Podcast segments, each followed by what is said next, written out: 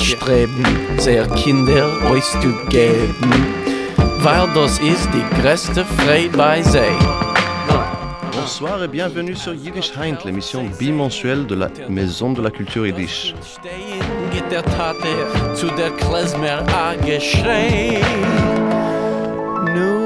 Ce soir avec nous au studio, nous avons Magali Cécile Bertrand, sociolinguiste qui s'intéresse aux questions de tel l'apprentissage de langues minoritaires et notamment du yiddish. Elle a publié son master sous forme de livre intitulé L'enseignement du yiddish en France, subjectivité et désir de langue, livre qui a obtenu le prix scientifique de l'Armatan 2021. C'est ça Ah, je ne me souviens plus. Elle- 2020 2020. 2020. Elle étudie entre autres le phénomène des universités d'été et de programmes d'études in- intensives. Mais elle ne fait pas qu'étudier, elle y participe cette année comme Eingetunkene ou étudiante en immersion au sein de la Maison de la Culture Yiddish. Bonsoir Magali Cécile Bertrand. Bonsoir Charles Finberg, merci beaucoup de cette invitation. Et nous allons commencer donc pour, par une question classique dans le milieu yiddish. Comment est-ce que vous avez appris le yiddish? Celle qui s'intéresse à l'enseignement du yiddish. Oui, effectivement, mise en abîme euh, intéressante.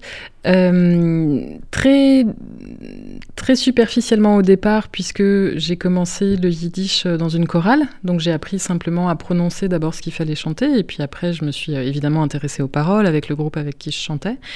Et deux ans plus tard, j'ai eu l'occasion de participer à une université d'été de yiddish qui était organisée à Paris. Et euh, c'est là où j'ai commencé un, ce que moi j'appelle un véritable apprentissage, c'est-à-dire que je me suis intéressée euh, euh, à la lecture et à l'écriture de la langue non translittérée, c'est-à-dire dans ses caractères habituels, normaux.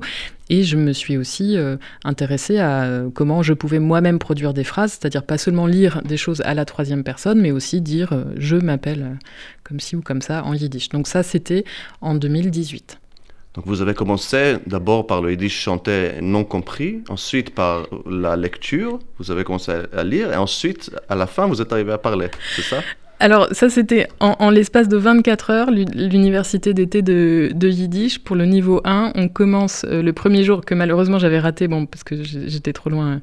Mais donc, le, le premier jour, euh, les autres ont fait l'alphabet, et le deuxième jour, euh, on a tout de suite commencé à produire des phrases. C'est-à-dire que moi, il a fallu démarrer vraiment sur les chapeaux de roue le deuxième jour avec un alphabet imprimé euh, que je ne connaissais pas, prendre des notes si possible moi-même en yiddish, donc deuxième alphabet, et puis tout de suite ben, pouvoir dire euh, au moins à la professeure, je comprends, je ne comprends pas, j'ai une question, tout ça en yiddish. Mm. Donc, euh, on va parler euh, plus tard de, justement de cette question de l'apprentissage intensif, un phénomène que vous, vous avez étudié et que vous êtes en train d'étudier. Mhm. Euh, mais d'abord, donc, quand vous commencez à, étudier le yiddish, est-ce que mm, tout de suite vous comprenez que ce sera le sujet de vos recherches? Est-ce que vous commencez à étudier le yiddish pour euh, faire des recherches là-dessus? Ou, comment ça, s'insère dans, votre programme d'études? Alors c'est vrai que ça c'est quelque chose que, euh, avec le, euh, le recul, que je trouve intéressant euh, euh, en tant que sociolinguiste et aussi en tant que, bon, je l'espère, future enseignante, en tout cas pour l'instant j'enseigne déjà à l'université, mais pas exactement la méthodologie de l'enquête. Mais effectivement, c'est arrivé par la petite porte, c'est-à-dire qu'au même moment que je fréquentais une chorale qui chantait en yiddish, j'avais repris des études en ethnologie et il était c'était la période, donc au début de l'année, à la rentrée septembre-octobre, euh, où il fallait euh, commencer à réfléchir à son sujet de mémoire pour la, pour la licence, ce qui était assez, euh, en tout cas dans mon expérience, c'était pas très courant de faire un mémoire dès la licence, mais pour moi ça a été extrêmement formateur. Et je savais déjà que je voulais travailler sur une question d'ordre linguistique. Et voilà, ma réflexion, c'est un moment arrêter sur cette chorale, puisque je, bon, pour tout un tas de contraintes de, euh, de temps, euh, de financement, d'un terrain à l'étranger, je me suis dit, bon voilà, il faut que je reste à l'endroit où je suis, j'ai pas beaucoup de temps dans la semaine. Et à un moment, je me suis dit, mais c'est parfait, parce que j'ai déjà une pratique avec des gens, euh, il y a une dimension linguistique forte, et en fait, voilà. Et plus j'ai commencé à lire au sujet du yiddish euh, en tant que langue et puis sur, euh, sur euh, son histoire et, les, les différentes dimensions sociolinguistiques, pour dire vite, autour du yiddish, plus j'ai trouvé ça intéressant. Et c'est là où voilà, je m'en suis emparée pour mon sujet donc de mémoire de licence. Avec l'idée qu'il y avait là quelque chose de très riche et que ça me permettrait peut-être, enfin que mon parcours en, master me permettrait de le développer. La première année, j'ai fait autre chose, euh, bon, parce que j'étais en Irlande, j'ai travaillé sur euh, le gaélique irlandais, mais qui était là aussi une langue minoritaire. Bon, c'était aussi mon idée quand j'ai travaillé sur, quand je suis partie euh, travailler en Irlande, euh, l'idée aussi c'était d'interroger des questions qui étaient proches en fait, des choses que je m'étais déjà, euh, des questions que je m'étais déjà posées pendant l'année de licence, et j'avais envie de les voir sur un autre terrain pour comparer ou pour voir ce qui était, commun. Et, et voilà. Alors c'est un petit peu le hasard entre guillemets qui a fait que je m'en suis emparée pour le mémoire de master, puisque à l'issue du master 1, euh, donc cette année où j'ai travaillé sur le gaélique irlandais, j'ai pu participer à l'université d'été de Yiddish, ce qui n'était pas donné puisque j'étais sur liste d'attente, il y avait beaucoup d'inscrits, etc. Donc c'est pas tellement moi, entre guillemets, qui ai décidé de ça, c'est les circonstances. Et en fait, j'en étais très heureuse parce que en participant à cette université d'été, donc entre l'année de Master 1 et de Master 2, j'ai continué à voir à quel point... Euh, euh, c'était intéressant comme sujet de travail. Alors, on parle souvent en ethnologie de millefeuilles euh, pour, pour essayer de, dire la densité d'une situation euh, sociale. Et c'est là où j'ai pris conscience de ce millefeuille. Et donc, voilà, donc ma relation avec le yiddish, en même temps que j'apprenais de plus en plus, eh bien, j'ai pris de plus en plus conscience de la richesse de ce terrain-là d'un point de vue scientifique. Et j'ai eu la chance aussi de pouvoir m'en emparer donc, dans ce premier mémoire de licence et puis avec le mémoire de Master 2. Et de manière assez logique, j'ai continué donc pour, euh, pour la thèse euh, à m'intéresser au yiddish.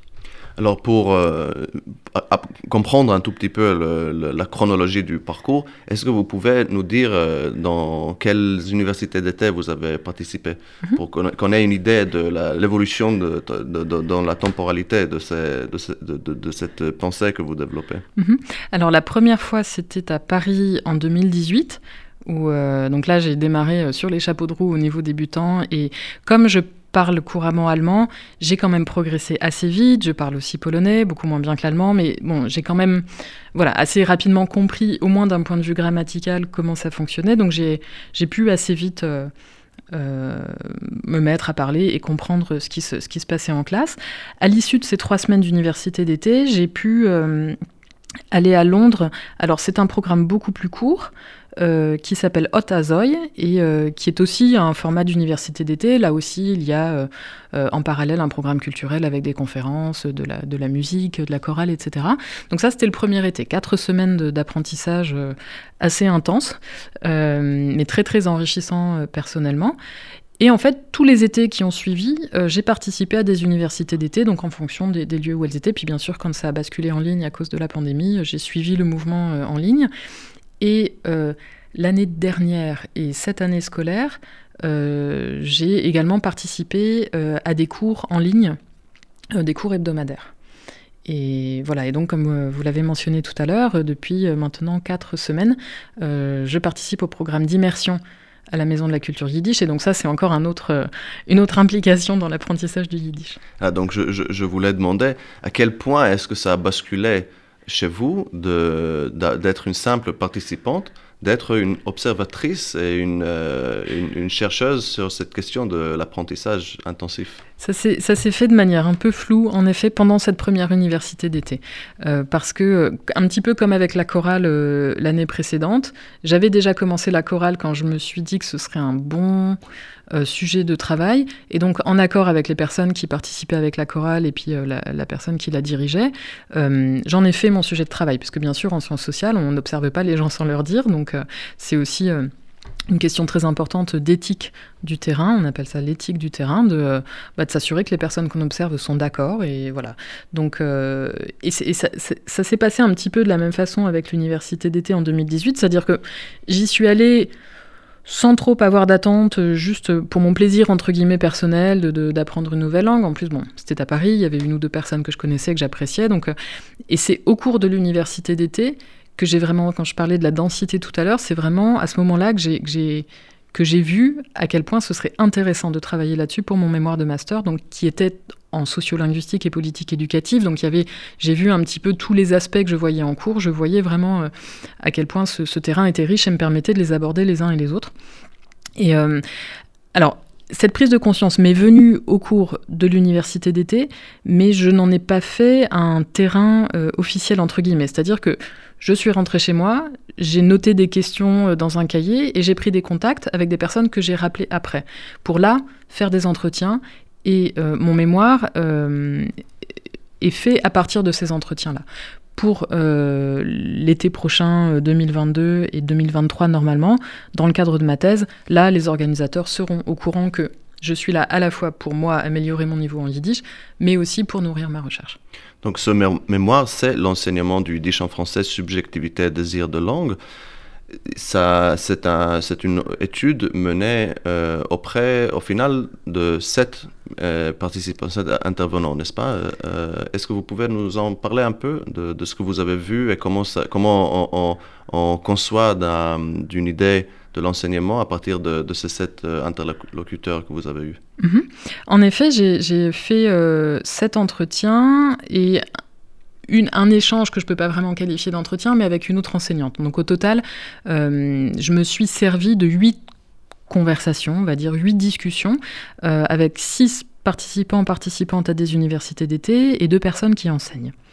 Alors, je ne vais pas les nommer ni les situer, parce que c'est une question aussi euh, d'éthique, même s'il n'y a rien de, spécialement secret, mais voilà, c'est juste parce que j'ai préféré travailler comme ça.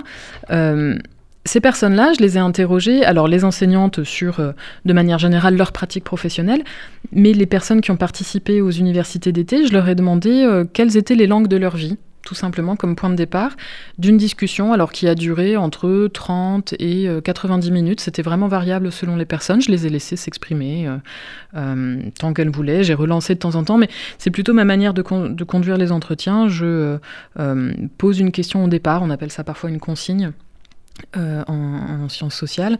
Euh, et euh, voilà, je laisse la personne raconter et quand je comprends pas ou quand je sens qu'il y a quelque chose qui a été dit à moitié, j'essaye de, relancer. Donc à partir de ça, j'ai passé beaucoup de temps à transcrire euh, les entretiens, puisqu'on enregistre. Alors, non seulement on discute avec la personne, il y a des choses qui restent en mémoire, et puis après, chez soi, toute seule, pendant longtemps, on, réécoute et on transcrit. Euh, et, à partir de ça, je l'ai traité comme en fait, quand on, quand on est euh, à l'école et qu'on fait une analyse littéraire d'un texte, ben c'est pareil, on regarde quels sont les axes, qu'est-ce qu'il y a d'intéressant, qu'est-ce qui sort du texte, entre guillemets. C'est un petit peu comme ça que je fais avec des entretiens. Et là, d'autant plus que j'en avais euh, six, euh, pas à comparer en tant que tel, mais où je me disais, tiens, c'est amusant, là, il y a un même phénomène que les deux personnes abordent, où il y a euh, des, événements semblables qui ont déclenché des choses très différentes chez ces deux personnes. Donc c'est un petit peu comme ça que j'ai procédé pour explorer la question de la subjectivité et du désir de langue. Il y avait d'autres choses hum, que, j'aurais pu prendre, mais bon, le temps est limité, puis un mémoire, ça ne doit pas faire euh, le, poids d'une thèse non plus. Donc voilà, j'ai choisi de m'intéresser à ces questions-là, euh, d'autant plus que euh, j'avais une enseignante à Montpellier, donc dans le master de sociolinguistique, qui, elle, avait publié sur ces questions de subjectivité et qui m'avait conseillé quelques ouvrages. Et donc je trouvais intéressant d'aller questionner ce désir de langue, c'est une question qui est assez fréquente finalement dans les cours de yiddish. Les gens finissent toujours par se raconter pourquoi ils sont là, mais L'intérêt de l'entretien, c'est aussi d'aller voir un peu plus loin que la raison en surface qu'on peut, qu'on peut amener et, euh, d'explorer un petit peu ce que nous on appelle euh, l'imaginaire linguistique et, euh, et tout ce qu'on va associer à une langue ou à d'autres. Gardez cette pensée parce que le désir d'une langue et pour une langue, ça m'intéresse énormément.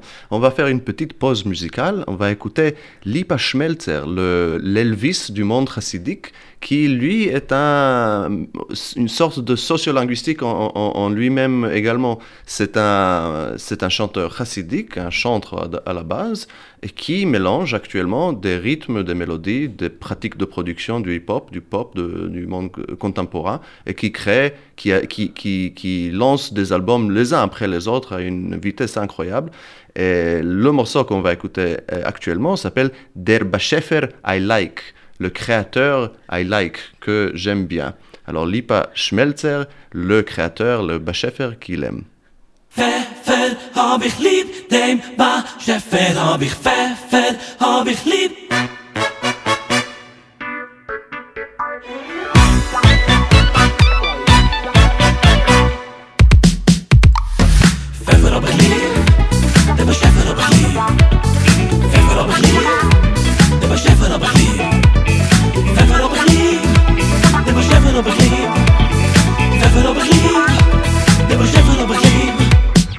Ein Schabes meldt sich der Waditsche Wird sich dem Balschem to sein Ich will auf Schabes. Bare Burchel Mensch bijer Sucht dem Reburchel Nur mit Nei und Klatscherei Schreiereien Und da so ich im Tage in Bis Medrischer Dort zusammen Praven im Reburchel Für Mensch bisch Mit Reblei wie Wird halt anders nahe Ohne Klascherei, ohne Schreierei. Kannst mir so ein anderer Tipp? Nicht schon in der Wasser wie man der Zip In einer rief sich und der Babitsche will. Ihr hat dich lieb Pfeffer in der Zip, nein? Pfeffer hab ich lieb, der Bescheffer hab ich lieb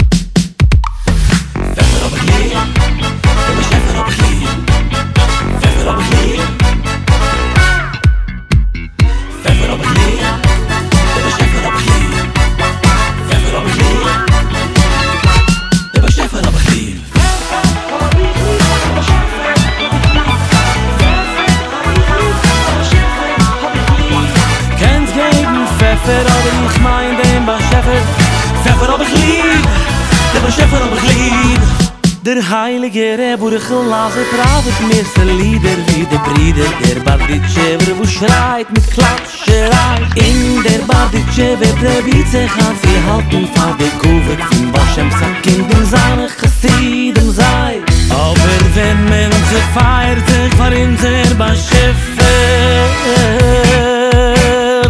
Wer spielt da mit der Hand? Hashem darf nicht die leid. Salz oder Pfeffer oder äh, Motli dem Eibischten, Motli dem Eibischten Motli dem Eibischten, Motli dem Eibischten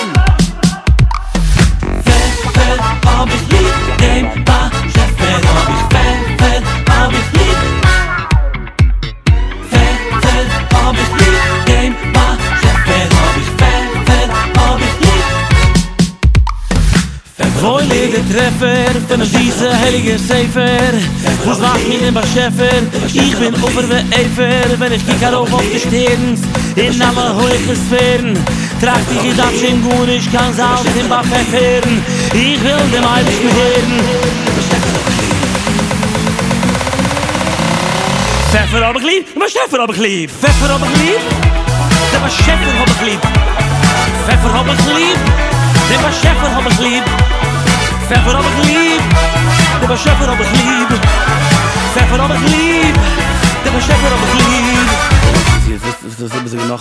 Alors, c'était Lipa Schmelzer avec der I Like. Vous écoutez RCJ euh, Yiddish Heint et ce soir nous avons comme invité Magali Cécile Bertrand.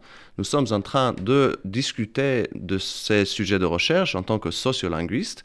Et on a évoqué avant la pause musicale la question du désir d'une langue pour une langue. Mm -hmm. Alors, euh, Magali, c'est un peu, c'est un sujet assez vaste à étudier, n'est-ce pas? Comment est-ce qu'on étudie euh, le, le, le... D'abord, qu'est-ce que, qu'est-ce que, comment vous définissez le désir d'une langue? C'est une très très bonne question.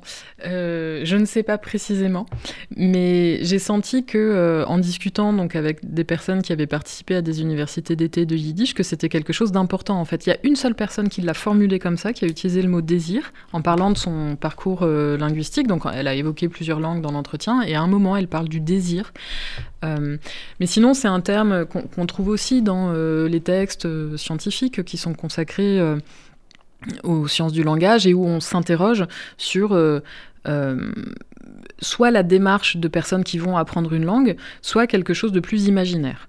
Et, euh, voilà. Et moi, ce, ce, terme de désir de langue, je l'ai utilisé donc pour décrire ce qui fait que les personnes que j'ai interrogées ont été et attirées par le yiddish et on traduit ce désir, cette attirance, par une démarche de s'inscrire dans un cours pendant trois semaines l'été, alors que peut-être les autres préfèrent aller à la plage ou faire de la randonnée en montagne. Donc voilà, c'est ça qui m'a intéressée.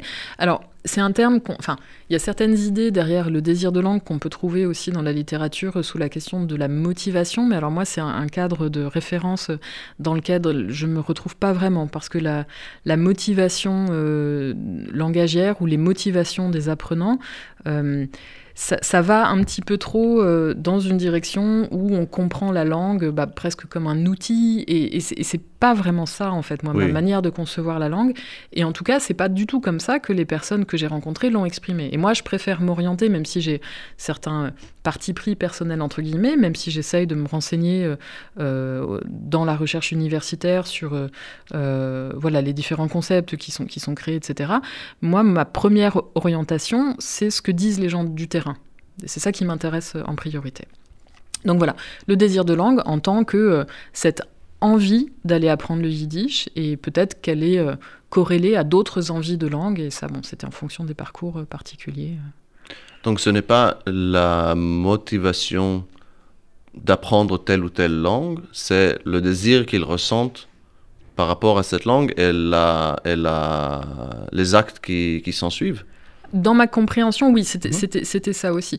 Après, le, euh, pour, euh, pour le mémoire dont on parle, donc, qui a euh, été publié chez l'Armatan, la question du désir de langue, elle est aussi mise en relation, c'est-à-dire, la, pardon, la question du désir de yiddish, euh, je l'ai aussi mise en relation avec les autres langues que les gens évoquaient dans les, dans les entretiens. Parce qu'il y a par exemple une personne qui a appris euh, euh, bah, deux, langues, deux langues vivantes à l'école, plus elle, me parle de la langue d'un de ses parents, et du yiddish en plus, et peut-être d'une langue aussi rencontrée dans un contexte professionnel. Et donc, pour moi, en fait, ces récits-là, ça venait éclairer le rapport au yiddish. En fait, ce qui la catégorie, euh, entre guillemets, euh, de, cette recherche-là, c'est que je m'intéresse à ce qu'on appelle le rapport subjectif aux langues. Alors, une fois, une, professeure m'a dit, mais est-ce qu'il y a autre chose que le rapport subjectif? Je laisse la question, mais voilà, si, on doit mettre une catégorie, entre guillemets, sur ce qui m'a intéressé pour ce travail-là, c'est le rapport subjectif aux langues. Euh. Et donc oui, dans, cette, euh, dans cette démarche euh, vers le yiddish de la personne que j'évoquais, c'était intéressant de mettre en regard euh, ce qu'elle décrivait de ses désirs des autres langues, de, que ce soit l'hébreu, je sais pas, l'anglais, le russe. Donc voilà. Et, ce, désir ne se traduit pas dans, dans, le discours des personnes dans les entretiens, ce désir ne se traduit pas toujours par une démarche d'apprentissage effective, etc. Et donc, si vous avez évoqué, donc, donc le yiddish, c'est au, centre de vos, vos, recherches, mm. mais vous évoquez d'autres langues également, minoritaires ou majoritaires. Qu'est-ce que, est-ce que vous pouvez nous résumer, enfin pas résumer, mais nous raconter un peu euh, qu'en est-il de, spécial avec le yiddish que vous avez découvert par rapport au désir d'autres langues? Parce, que j'imagine, parce que comme vous avez dit tout à l'heure, ce, millefeuille mm cache beaucoup, beaucoup de strates différentes de motivation, de désir, d'amour, de nostalgie, etc. Mhm. Donc, euh, Oui. Alors, ce que, ce que ma recherche m'a montré, bah, en fait, je peux, j'ai pas encore euh, conduit de recherche sur euh, des langues qu'on appelle de grande diffusion. Où, ce serait très intéressant de mettre ça en regard parce que, en fait, dès qu'on parle du yiddish ou, ou, souvent quand on parle de langue minoritaire, les gens vont avoir effectivement un discours affectif ou nostalgique. En fait, une, langue, c'est, euh, euh, bah, de mon point de vue sociolinguiste, c'est une pratique sociale. Et euh, comme tout objet, elle, est sujette à, un rapport subjectif et à des relations imaginaires. Donc on peut tout à fait avoir un rapport aussi très très riche à l'anglais ou à l'espagnol, c'est juste qu'on en est beaucoup moins conscient dès lors que, de la même façon, quand vous dites à quelqu'un que vous apprenez le yiddish, on va très souvent vous demander pourquoi et on va chercher ce qui se cache derrière, comme s'il comme s'il y avait toujours quelque chose qui se cachait derrière. Si vous dites que vous apprenez le chinois ou, euh, ou que, euh, voilà, dans le cadre de votre euh, travail, on vous a proposé une formation en russe ou en espagnol, on va moins vous interroger. Or, le rapport subjectif, il est là aussi. Vous pouvez tout à fait avoir un imaginaire particulier sur l'espagnol parce que c'est lié à voilà, plein d'expériences de votre vie sans que votre famille soit d'origine espagnole. Donc, euh, pour revenir à votre question, euh, c'est vrai que moi j'explore ce millefeuille justement du yiddish euh, parce que je le trouve très intéressant d'un point de vue sociolinguistique. Parce que le yiddish perçu par la, la sociolinguistique, c'est d'abord une langue, comme n'importe quelle autre. Et euh, s'ajoute à ça le fait que c'est une langue, comme vous l'avez dit, euh, minoritaire, donc elle existe dans certains rapports avec d'autres langues qu'on va considérer euh, majoritaires. le yiddish, on peut aussi le concevoir en tant que langue diasporique. Donc il y, a aussi plein de perspectives que la sociolinguistique peut avoir sur le yiddish, moi qui m'intéresse. Et pour euh, nos auditeurs et, le public en général qui connaît peut-être pas exactement ce que c'est que la sociolinguistique, qu'est-ce qu'est-ce que c'est? Quelle est la différence entre la sociolinguistique et la, linguistique tout court? Alors, ça dépend à qui vous demandez. vous allez avoir des chercheurs qui vont vous dire que en fait toute linguistique est une sociolinguistique pour un, Et ça sera sans doute les sociolinguistes qui le disent. Oui, exactement. Euh, un, un bref euh, cadrage historique, parce que je ne suis pas euh, vraiment spécialiste de la question, mais le, terme de sociolinguistique et puis la, pratique euh, scientifique commence à se distinguer dans les années 60-70. C'est-à-dire qu'avant, la linguistique, elle a été un petit peu chamboulée par une personne qui s'appelait Ferdinand de Saussure, qui lui a apporté quelque chose de nouveau, à la manière de, concevoir la langue. Mais en fait, Saussure, on on en on n'en garde que certains aspects parce qu'il y a déjà dans son cours en fait plein de choses qui sont éminemment sociolinguistiques. Donc au XXe siècle, euh, la linguistique se fait plutôt de manière euh, structurale euh, à la Saussure et à partir des années 60, il, commence, enfin, il y a une petite préoccupation de se dire mais attention là, en fait on considère l'objet langue de manière de plus en plus déconnectée du social. Or une langue c'est quelque chose qui se pratique, il y a des enjeux sociaux, etc. Et donc c'est à partir de là que certains chercheurs se euh, se, constitue en groupe. Alors il y a une conférence aux États-Unis en 1964 qui, euh, qui est assez euh, importante, la conférence de Bright, où se retrouvent des personnes qu'on va retrouver après dans l'école de Palo Alto, des, gens qui travaillent sur, sur la communication, sur les langues, sur tout un tas de choses autour de la question du langage en fait. Donc la sociolinguistique, c'est le projet initial, c'est de remettre le social au cœur de la question du langage, c'est-à-dire de considérer la langue comme pratique sociale. Donc, si je peux résumer, donc euh, pour euh, si la linguistique formelle a détaché la langue comme objet d'étude et on a, on a, fait quelque chose d'abstrait qui se pratique euh, à, partir de, ce, de, de, de, de, certains, certaines règles, alors la sociolinguistique c'est une tentative de rappeler que la langue elle est influencée aussi par par le contexte humain, en mhm. fait, des, tensions et justement et des, par, les désirs, par exemple, et, les motivations euh, personnelles et, passionnées mhm. qu'ont les gens. on en a parlé tout à l'heure avant, euh, avant l'entretien, que de la question de, de, du terrain et comment est-ce que le chercheur, il sait que ce qu'il reçoit, ce qu'il voit sur le terrain, c'est la, la vraie science. Enfin, c'est que les, les, les, intervenants, ils sont pas en train de jouer des rôles devant lui, etc. Et qu'il y a une question de, de, la boîte de Schrödinger pour euh, tout, tout, linguiste de terrain. Mm.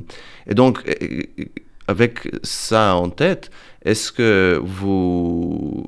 Quel, ça m'intéresse, pas pour le, potin, mais ça m'intéresse d'entendre un peu comment les gens qui parlent du Yiddish, euh, comment ils voient ceux qui, avec qui tu as, vous avez parlé dans, dans le livre ou euh, après ou ailleurs, euh, quels sont les axes, si on peut le dire, de l'imaginaire en France, parce que c'est surtout mhm. en France que vous avez travaillé, du Yiddish? Enfin, comment les gens ils conçoivent de ce truc? Justement, ça, donc un discours sur la langue, c'est une approche sociolinguistique. C'est de, voir vraiment la langue en tant que pratique sociale et de choses qu'on va pouvoir euh, isoler et sur laquelle on va, produire des, discours. Alors, moi, les gens que j'ai rencontrés, bon, c'est vrai que le cadre, il, définit quand même un petit peu ça, parce que c'est des gens que je rencontre dans le cadre. Alors, on s'est vu bien après pour faire les entretiens, mais ce qui nous a euh, rassemblés, c'est le fait de participer à une université d'été de langue et de culture. Euh, pardon, de langue et de littérature yiddish, donc c'est quand même un cadre déjà spécifique, où on remarque que les cours euh, nous amènent à aborder des textes littéraires, de la poésie, euh, notamment des choses d'avant-garde, etc. Donc euh, on peut imaginer, et ça s'est vérifié dans quelques entretiens, que leur approche de l'objet langue, il est lié à ce que des sociologues peuvent appeler une culture cultivée, c'est-à-dire que euh, euh, oui, on commence à apprendre le yiddish à partir de, textes écrits qui peuvent être de diverses sources, mais l'idée c'est quand même d'aller vers le texte littéraire.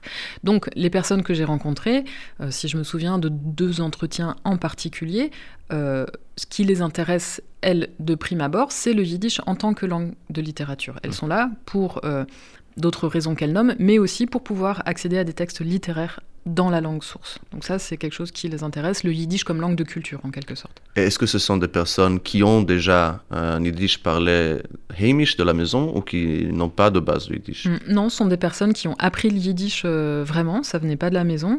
Euh, une de ces deux personnes n'est pas sûre de son ascendance juive, donc c'est pas du tout. Sa démarche, elle est très intellectuelle, c'est c'est pas forcément. euh, Alors, non, je dis ça, c'est.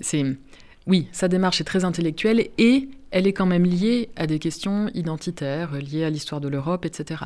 Mais effectivement, leur approche, elle est pas. euh, c'est pas. euh, Il y a une autre personne que j'ai rencontrée, par exemple, qui a toujours parlé euh, yiddish avec ses parents.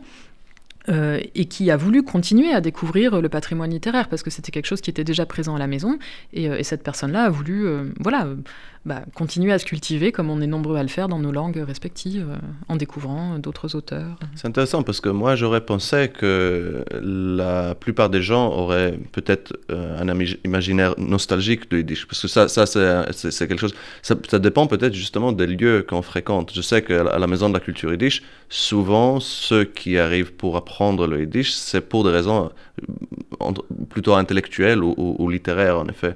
Euh, mais ceci dit, il y a beaucoup de gens pour qui l'imaginaire du Yiddish euh, est en- envoûté, enveloppé d'une certaine nostalgie, je ne sais pas exactement si c'est le, terme, mais je me souviens, euh, je vous avais raconté euh, avant, mais d'une remarque que quelqu'un avait fait dans un groupe yiddish, comme quoi le, le, le, le yiddish tam lui manquait.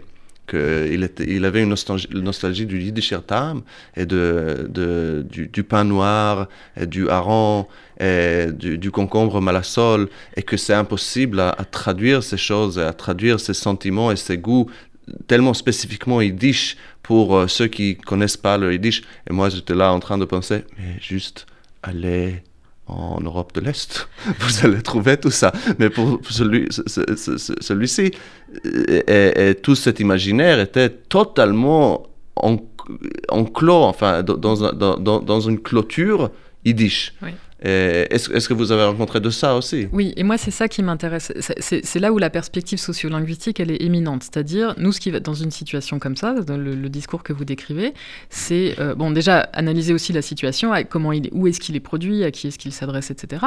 Mais c'est aussi pourquoi est-ce que cette personne-là, elle associe bah, ce que vous avez cité, c'est des choses qu'on mange finalement. Dans quelle mesure est-ce que euh, un cornichon, euh, il a un goût ou un autre selon qu'il est appelé euh, ogurki, gourke ou, cornichon Enfin voilà. Donc, et ça, c'est ça qui est intéressant pour, nous en tant que sociolinguistes, c'est euh, pourquoi et selon quelle dynamique l'objet langue, l'objet intellectuel, hein, langue, il est investi de ces choses-là. Et moi, c'est ça qui m'intéresse avec le yiddish. Et effectivement, il y a une dimension euh, très, très nostalgique. Il y a, il y euh, certains, certains groupes ou certaines personnes que je, que je suis sur les réseaux sociaux euh, qui, euh, qui produisent beaucoup de discours comme ça. Donc du discours en français qui va parler du yiddish et qui va être dans un truc, euh, euh, oui, dans quelque chose de très nostalgique ou en tout cas d'ériger le yiddish. Alors, quand c'est yiddish, on ne sait pas bien ce que c'est. Est-ce que c'est la nourriture? Est-ce que c'est la langue? Est-ce que c'est quelque chose qui ne se définit pas? Alors, pour moi, c'est c'est très très intéressant de voir des gens parler de quelque chose qu'ils ne définissent pas tout en disant qu'on ne peut pas définir et tout le monde est d'accord avec ça. Donc en fait, on est dans une situation où on parle de quelque chose d'indéfini on s'accorde sur le fait qu'on ne le définit pas et tout le monde est d'accord. Bon, pour moi, là, pour le coup, c'est très très dense. quoi. Qu'est-ce que ça veut dire et pourquoi c'est associé à une langue? Donc voilà, ça c'est en gros la, perspective sociolinguistique sur, cet objet. Euh, pour compléter, oui, effectivement, je l'en- je l'entends aussi. Je crois que les personnes qui ont euh, un, rapport très nostalgique au yiddish, je suis pas sûre de les rencontrer en priorité dans les universités d'été. Après, effectivement, je, peux, j'en rencontre aussi et j'entends aussi des discours comme ça. Mais je crois que je vais les rencontrer plutôt ailleurs, puisque dans mes observations, et très modestement, hein, parce que ça fait pas encore très très longtemps que je travaille sur ça, euh, ce sont des personnes qui en général ne parlent pas yiddish. Écoutons encore un morceau de Lipa Schmelzer et ensuite on va retourner pas à la maison, pas à l'université d'été, mais à la maison de la culture yiddish où euh, Magali Cécile Bertrand euh, fait actuellement un semestre en immersion. Donc écoutons Lipa Schmelzer avec Gemore Bemangine, la Gemara en chanson, où il chante qu'il faut étudier ensemble la Gemara en yiddish. Euh, Lipa Schmelzer.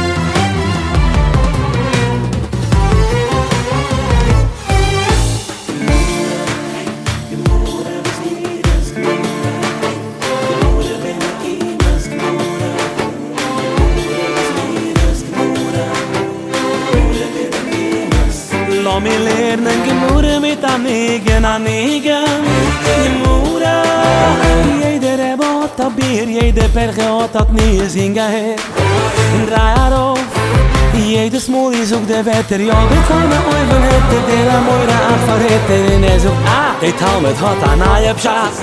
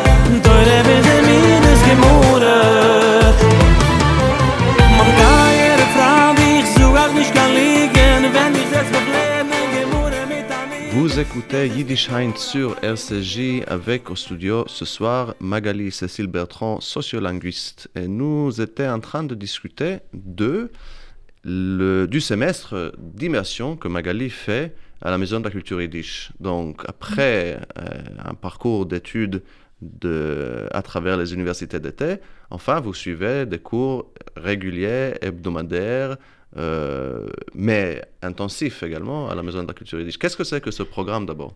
Alors oui, le programme d'immersion, c'est une, une formidable opportunité.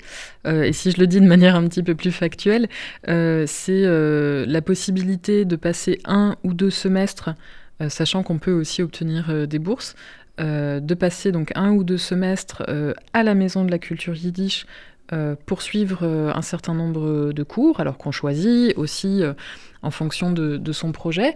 Euh, si on est en train de faire des études, il y a une coopération avec l'université de Wrocław en Pologne euh, pour euh, faire valider en fait les crédits, donc pour que ce semestre ou ces semestres soient reconnus dans le cadre d'une licence par exemple qu'on ferait. Bon moi c'est pas mon cas puisque j'ai décidé qu'après euh, une reprise d'études j'a- j'avais terminé. Euh, ceci étant j'ai quand même un projet de recherche qui est lié à ce, à ce semestre, donc j'ai quand même voilà, conçu entre guillemets euh, mon programme de cours. Et puis j'ai aussi une heure de tutorat hebdomadaire où là il y a euh, un des professeurs euh, de la maison de la culture yiddish qui m'aide à par exemple pour l'instant lire à voix haute parce que je suis pas encore euh, très bien capable de lire donc il m'aide pour ça je fais des exercices etc donc je participe aux cours euh, hebdomadaires que j'ai que j'ai choisi Euh, j'ai une heure de tutorat hebdomadaire et puis je participe aussi au séminaire mensuel de littérature donc là, c'est effectivement et intense et intensif, puisqu'il y a, je sais plus, euh, dimanche dernier, on a eu 6 heures ou 7 heures de cours. euh, voilà, alors. Le dimanche. Cette année. Ça voilà. commence à 9h, j'imagine. je Ça commence à 9h, 9h30 Aïe, aïe, aïe. le matin. Et euh, ouais. Donc, c'est aussi là le caractère intense, euh, il est, là aussi. Euh, et voilà. Et puis, évidemment, pour moi, euh, puisque ce qui m'intéresse, c'est euh, les lieux de, transmission et d'apprentissage de la langue et de la culture yiddish, euh, l'intérêt aussi pour moi de faire cette immersion au-delà de me permettre de progresser énormément euh, et de conduire un petit projet de recherche, euh, c'est aussi de voir comment une association comme ça fonctionne, euh, qui sont les gens qui viennent, est-ce que les gens viennent seulement à leur cours et repartent, ou est-ce qu'ils prennent le temps de boire à gloustaille un, un, verre de thé ensemble. voilà, donc ça me permet aussi de compléter mon expérience de terrain, en même temps que d'avoir accès à cette formidable bibliothèque. moi, c'est là où donc, je, je fais un, un petit projet de recherche sur les manuels de Yiddish. Et alors, donc, qu'est-ce que vous avez vu sur la Maison de la Culture Yiddish qui peut nous surprendre en tant qu'observatrice sociolinguiste? Alors, pour l'instant, bon, ça ne fait que quatre semaines que je suis là, euh, mais j'étais euh, surprise de la dimension euh, plurilingue. C'est-à-dire que je m'attendais à, euh, en traînant un petit peu euh, donc, dans ce, mignon petit café euh, qui se trouve à l'intérieur de la Maison de la Culture Yiddish, euh, je m'attendais en restant là à entendre des personnes passer, se retrouver, se dire bonjour, au revoir, au moins en yiddish et en français. Or, j'ai entendu déjà de l'hébreu, de l'anglais, de l'allemand, du russe, et je pense que je suis pas au bout de mes découvertes. Donc ça, c'est vraiment quelque chose que je trouve très intéressant. De la même façon, des personnes que j'ai entendues venir à la bibliothèque qui euh, font des recherches, euh, quel que soit le, domaine, et euh, voilà, une personne salariée demande bah, quelles sont les langues que vous lisez pour pouvoir apporter des ouvrages qui correspondent à la, demande, et là aussi il y a une, liste de trois ou quatre langues que moi je trouve exotiques, bon qui ne sont pas dans l'absolu, mais donc ça c'est pas complètement une surprise, parce que évidemment j'ai déjà remarqué qu'il y avait quand même un certain nombre de personnes qui étaient, euh, en tout cas en lecture, peut-être pas, euh, sont peut-être pas capables de s'exprimer, euh, mais en tout cas qui lisent plusieurs langues. Ça, c'est dans toutes les universités d'été. Il, y, a beaucoup de personnes qui, ont appris ou qui maîtrisent plusieurs langues, ça c'est sûr. Donc voilà, ça c'était une première petite surprise entre guillemets de, de ces premières semaines à la Maison de la Culture Yiddish. Et vous m'avez dit que vous suivez pour la première fois de votre vie des cours de Tanakh, de Bible, à la Maison de la Culture Yiddish, oui. qui est consacrée à une maison qui est consacrée à l'étude de la littérature Yiddish. Et là, vous vous retrouvez dans une salle de classe où on lit j'imagine la traduction de Yehoyesh, oui, n'est-ce pas, à, oui. à, la Bible. Et alors, comment est-ce que ça, ça, ça, se passe pour vous? Euh, Ça se passe euh, euh, bien, malgré tout, j'ai envie de dire, euh, parce que, évidemment, euh, euh, lire la Bible, ça, ça, demande pas seulement des compétences linguistiques, ça demande aussi de comprendre ce qu'on lit, parce que c'est une manière de, de, rédiger très très particulière. Hein.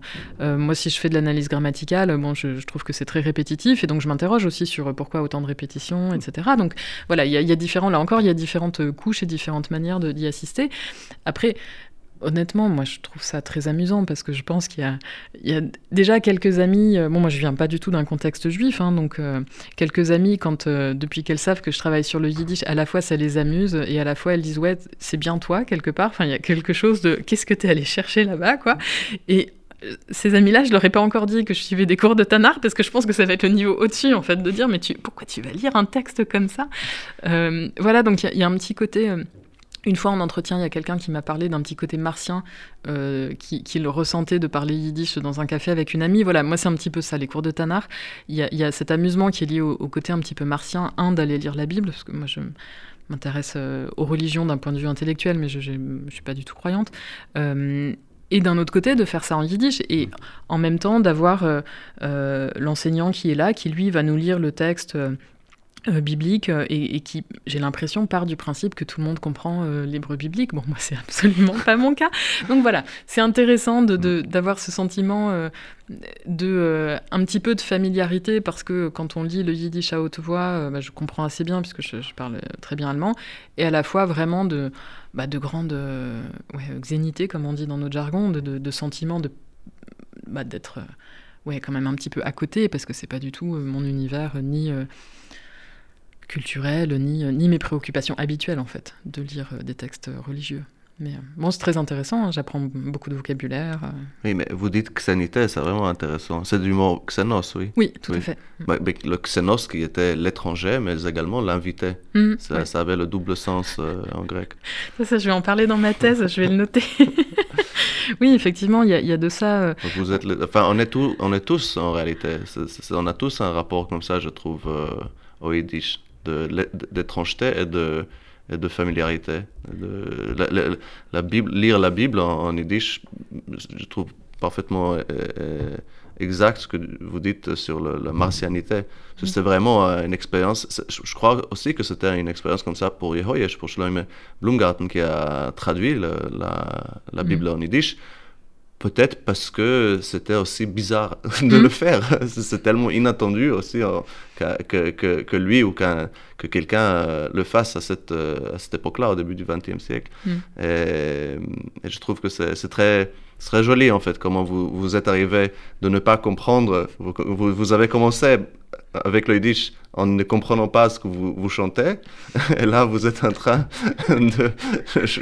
d'étudier la, la, la, la Bible. Voilà où on en est au bout de 4 ou 5 ans. De... Ouais, ouais, effectivement. Ça arrive à euh, nous tous, ouais. ne vous inquiétez pas. Oui, mais effectivement, ce, ce- cette, cette dynamique entre euh, du, du Xénos d'être étranger et invité, bon, alors il y a, euh, dans, dans ce que, ce que j'avais dû lire pour, euh, pour le mémoire, euh, il y avait aussi des textes autour du sentiment de, euh, expliqué par Freud de, de la de das euh, Unheimliche, de ce qui est à la fois connu, familier et de ce qui est étrange ou qui fait peur. Euh, il y a de ça, en fait. Bon, ça, c'est un concept qui est, je crois qu'il est intéressant de, l'appliquer à tout un tas de contextes, mais effectivement, dans les entretiens avec le yiddish, du fait de la hum, composition même de la langue, c'est-à-dire d'être une langue de fusion avec des éléments germaniques, avec des éléments sémitiques euh, et des éléments slaves, il y a beaucoup de gens en entretien qui me parlent de ça, en fait, de leurs propres sentiments à la fois. Alors, pour moi, c'est intéressant puisque faisant une enquête en sciences humaines et sociales, je me dois un petit peu d'avoir cette relation de distance-proximité avec mon objet de recherche, mais je le vois aussi dans ma propre relation au yiddish puisque moi, mon entrée principale, c'est l'allemand. Et je le vois aussi, enfin, je l'entends aussi dans les entretiens avec les personnes qui me parlent du yiddish comme étant une langue à la fois familière et lointaine. Et ça, c'est une dynamique, voilà, qui est très intéressante, effectivement. ouais.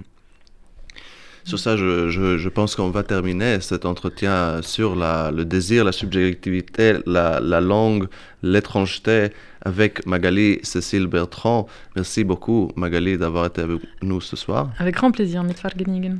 Et merci à vous, nos auditeurs, d'avoir été avec nous. Et je vous dis à bientôt et bonne nuit. Tates, Mames streben, sehr Kinder euch zu geben, weil das ist die größte Freude bei sie. Und als Gott helft sie sehen, unter der Gruppe das Kind stehen, geht der Tate zu der Klezmer a geschrei. Nu lo mir alle tanzen, it's der Duett.